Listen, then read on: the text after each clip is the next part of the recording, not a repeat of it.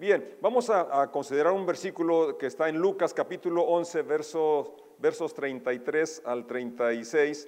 Hace unos días, cuando David nos estaba compartiendo eh, acerca de los sueños, en el punto 5, citó precisamente Mateo 6, que es el pasaje paralelo a este que voy a leer, donde dice, habla de que si tu ojo es bueno, todo tu cuerpo será también luminoso. Y realmente esto es algo que tocó en, ese momento una, visión más, clara de este, de este concepto y al leer en estos días este pasaje de Lucas, realmente creo que es algo que Dios quiere hablar a nuestro corazón y voy a leerte lo que dice Lucas 11, 33 al 36. Nadie enciende una lámpara y luego la esconde o la pone debajo de una canasta. En cambio, una lámpara se coloca en un lugar alto donde todos los que entren a la casa pueden ver su luz. Verso 34, tu ojo es una lámpara que da luz a tu cuerpo. Cuando tu ojo es bueno, todo tu cuerpo está lleno de luz, pero cuando tu ojo es malo, tu cuerpo está lleno de oscuridad. Asegúrate de que la luz que crees tener no sea en realidad oscuridad. Si estás lleno de luz, sin rincones oscuros, entonces toda tu vida será radiante como si un reflector te llenara con su luz. Padre, gracias por esta lectura de tu palabra. Gracias porque Sabemos que tu palabra es viva y es eficaz y que hoy va a ser prosperada en aquello para lo cual tú la has enviado. Tú enviaste tu palabra para que creamos en ti, para que creyendo en tu nombre tengamos vida eterna. Y gracias porque hoy estamos experimentando esa vida abundante que tú nos ofreces. Gracias en el nombre de Jesús. Amén. Amén. Hay varios puntos que quiero enfatizar eh, a partir de esta lectura. Eh, en el verso inicial 33 habla de cómo pues se sobreentiende que una lámpara no se va a poner debajo de un cajón eh, del almud, eh, sino más bien en un lugar alto para que ilumine a los que están en casa. Y luego el Señor habla en el 34 cómo nuestro ojo es la lámpara que da luz al cuerpo, nuestra visión. Y yo quisiera aplicarlo a nuestro concepto, la autoestima, lo que tú crees de ti mismo es lo que ilumina tu vida, tu cuerpo.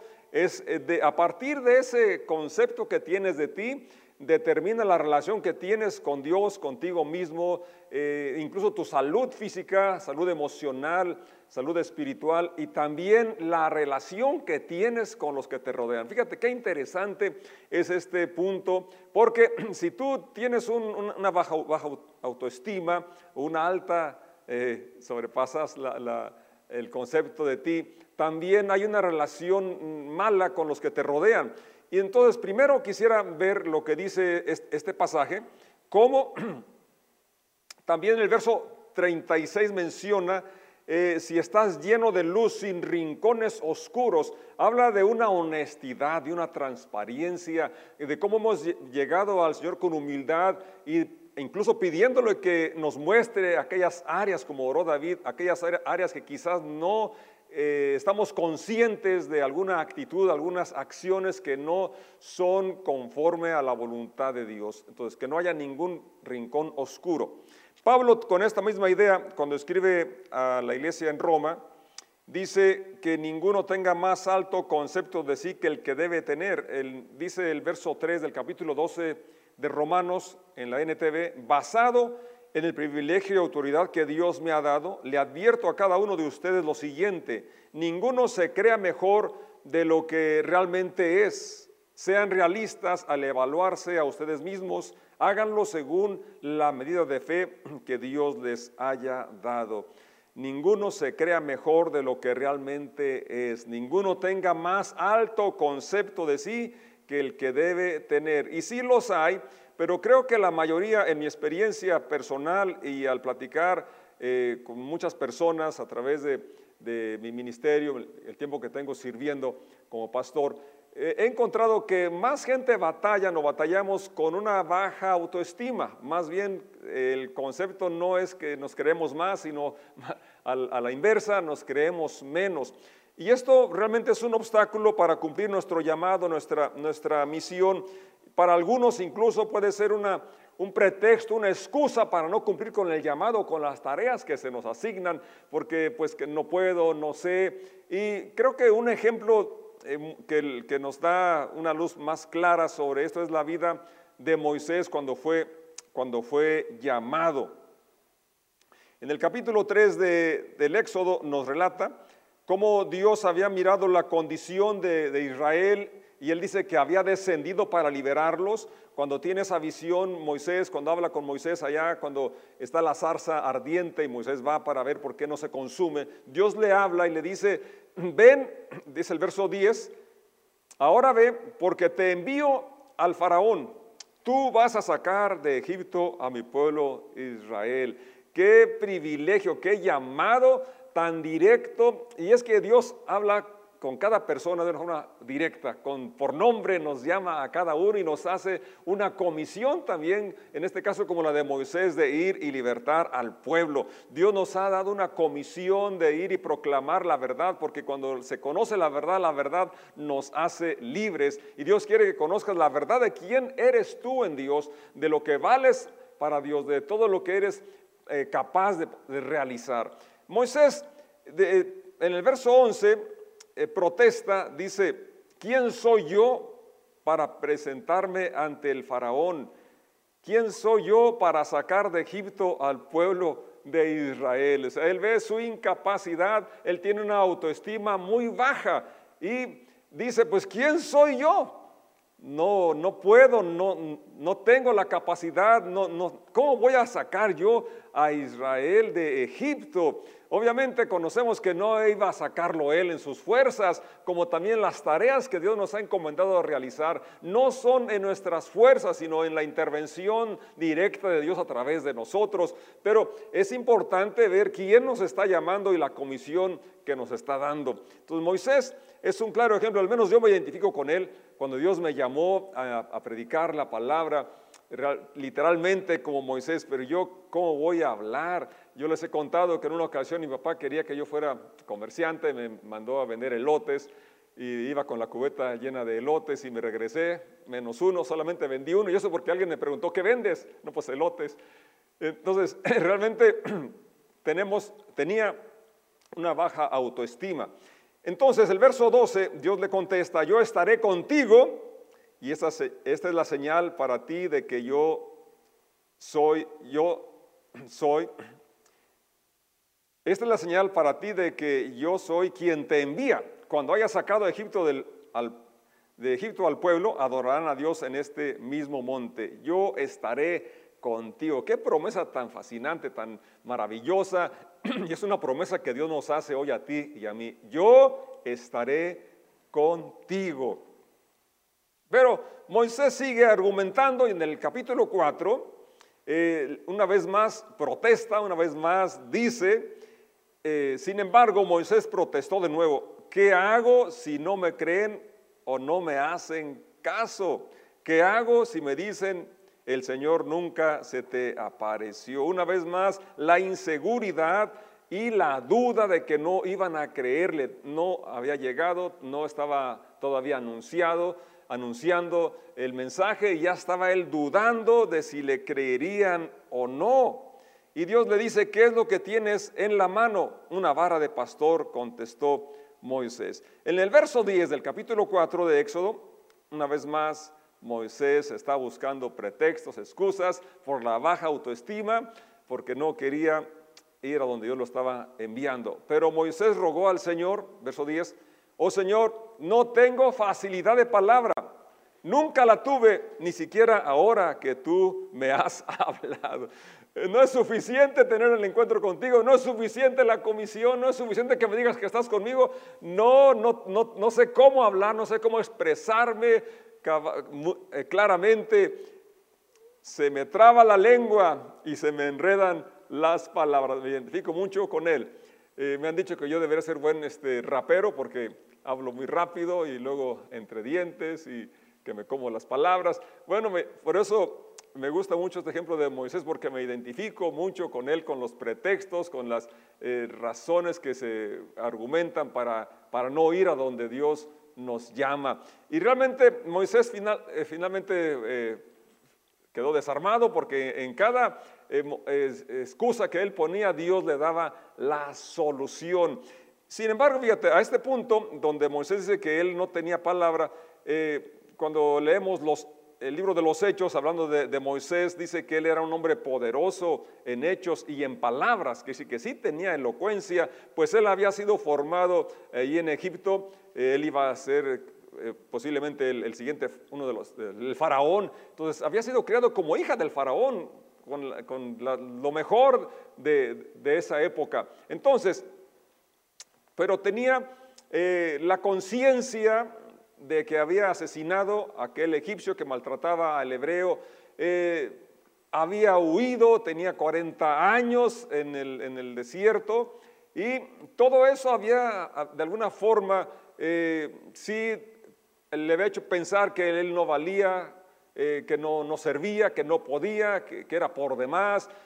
Y precisamente por eso vemos estos argumentos que dice que no, no le van a creer, que no sabe hablar y que no le van a creer y que quién es Él, quién soy yo. Y es importante que sepas quién eres tú y que, y que puedas, podamos ver quién nos está llamando y cómo cuando Él nos llama, Él nos habilita, Él nos capacita. Él, Él les dijo a los apóstoles, van a recibir poder cuando haya venido sobre ustedes el Espíritu Santo y me serán testigos. Solamente entonces, solamente así podemos ser testigos eficaces de Jesucristo cuando recibimos el poder del Espíritu Santo en nuestras vidas y entonces podemos ver el fruto de su Espíritu en nosotros y poder ser lo que dice Dios, que somos la luz del mundo, la sal de la tierra. Entonces, si tu ojo es bueno, tu cuerpo es luminoso. Si tu ojo es bueno, si la visión, el concepto que tienes de ti es el correcto, entonces vas a tener salud emocional, espiritual, incluso física,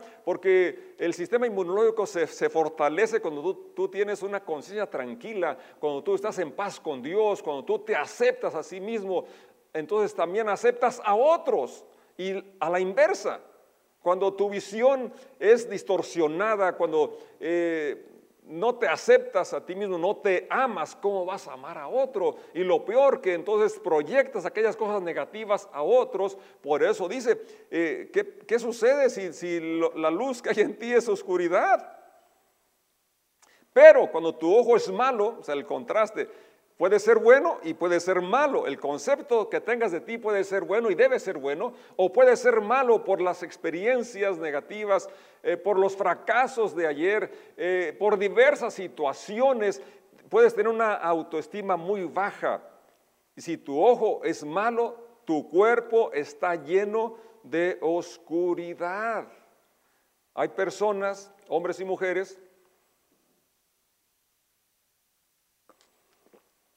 que eh, no sé cómo decirlo, pero eh, para los estándares del mundo quizás no tengan las medidas eh, ideales, pero se sienten amados, aceptados, hombres y mujeres por igual, y eso irradia algo que se, sienten, se hace sentir que se, ven bien, se ven de buen aspecto, y eso irradia alegría.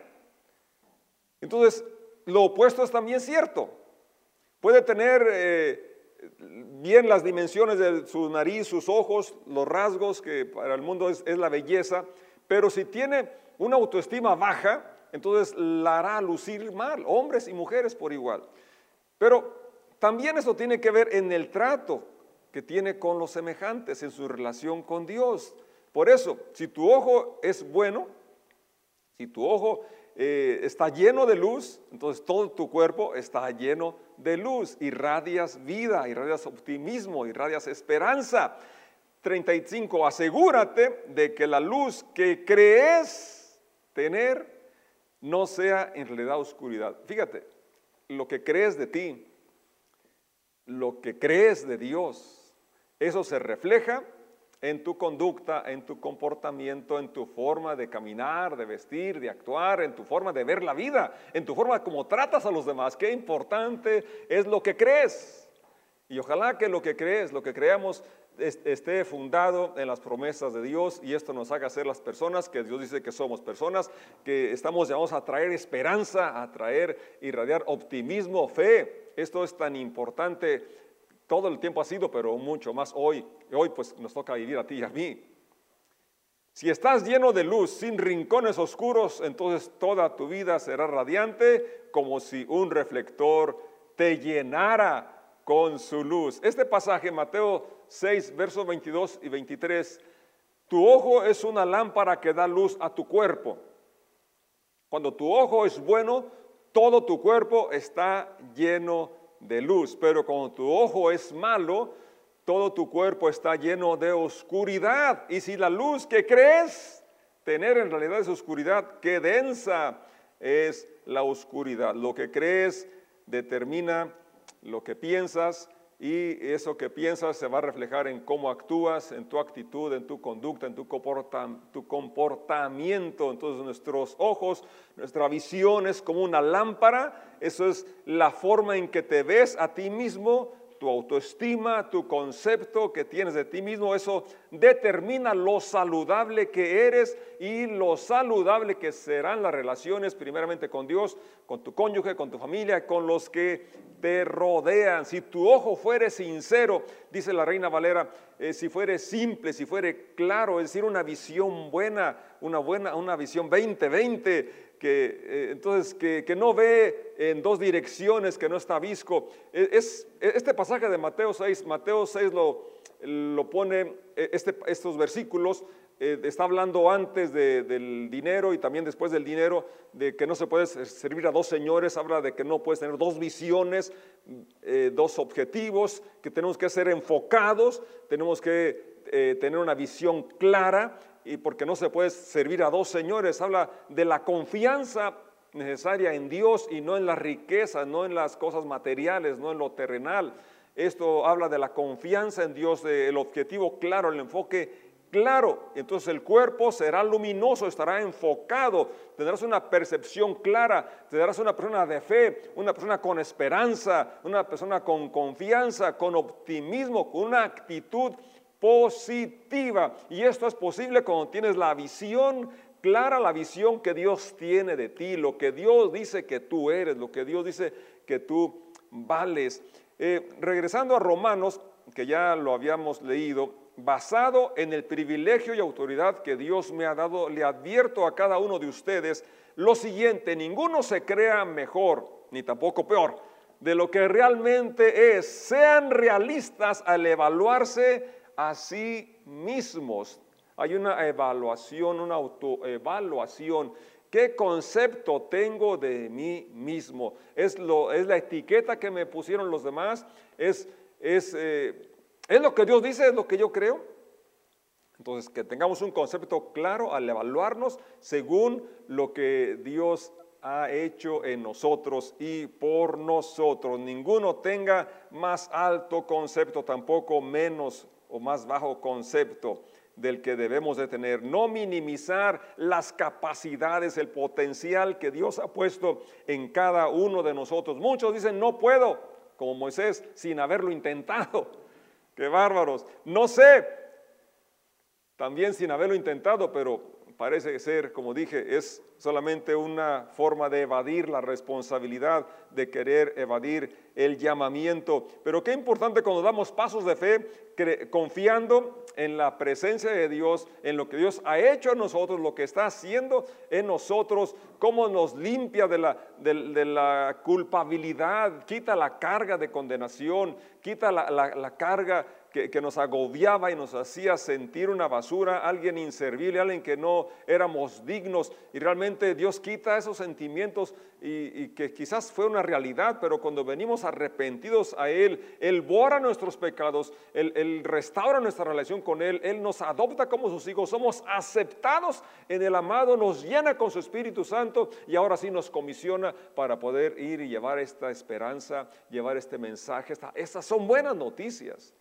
Es lo que Moisés iba a realizar, liberarlos de la esclavitud, que cambiaran aquella realidad por una realidad de libertad, cambiaran su autoestima, cambiaran su identidad y es lo que ahora tenemos en Cristo. Tenemos una identidad clara y definida, somos hechos hijos de Dios, mas a todos los que le recibieron, a los que creen en su nombre, se les dio el privilegio, la potestad de ser hechos hijos de Dios. Entonces, pensar de sí mismo con cordura. Piensa no por las emociones, no por las eh, épocas, etapas, sino con cordura. Piensa, evalúate conforme a lo que Dios dice que ha hecho por ti y al llamado que te ha dado. Recuerda que fuimos creados a imagen y semejanza de Dios, dotados por lo tanto de creatividad, de inteligencia, y de la capacidad de aprender. Somos personas que podemos aprender,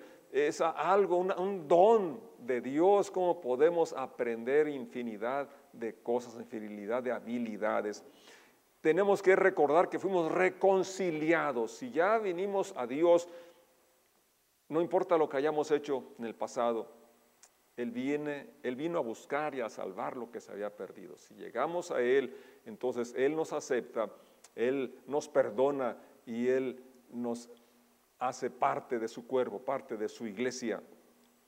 Y además, como ya lo cité, Hechos 1.8, recibirán poder cuando haya venido sobre ustedes el Espíritu Santo y me serán testigos en Jerusalén, en Judea, en Samaria y hasta lo último de la tierra. Hay esa unción, ese poder que tú y yo necesitamos para vivir, para irradiar esa luz, para tener el ojo, eh, la visión correcta y entonces todo nuestro cuerpo sea luminoso, está a nuestra disposición. El Espíritu Santo está para llenarnos, para guiarnos. Él sigue llamando, como llamó a Pedro y a los demás apóstoles, a que lo sigamos. Él dijo, síganme y los haré pescadores de hombres, les voy a enseñar cómo pescar personas. El llamado que, tenemos tú y yo, eh, vamos a aprenderlo al caminar con Jesucristo. No vamos solos, es lo más interesante. Y esto es lo que nos da la visión clara, que no, que no pierdas este objetivo, esta realidad. No caminamos solo. Él dijo, aprendan de mí que soy manso y humilde de corazón y hallarán descanso para sus almas. Lleven mi yugo no vamos a ir solos, Él va a ir unido con nosotros y él, nos va jalando literalmente, Él va haciendo el trabajo realmente, pero Él nos invita a colaborar con Él. Esto es un privilegio supremo, el cual te invito a que lo disfrutes.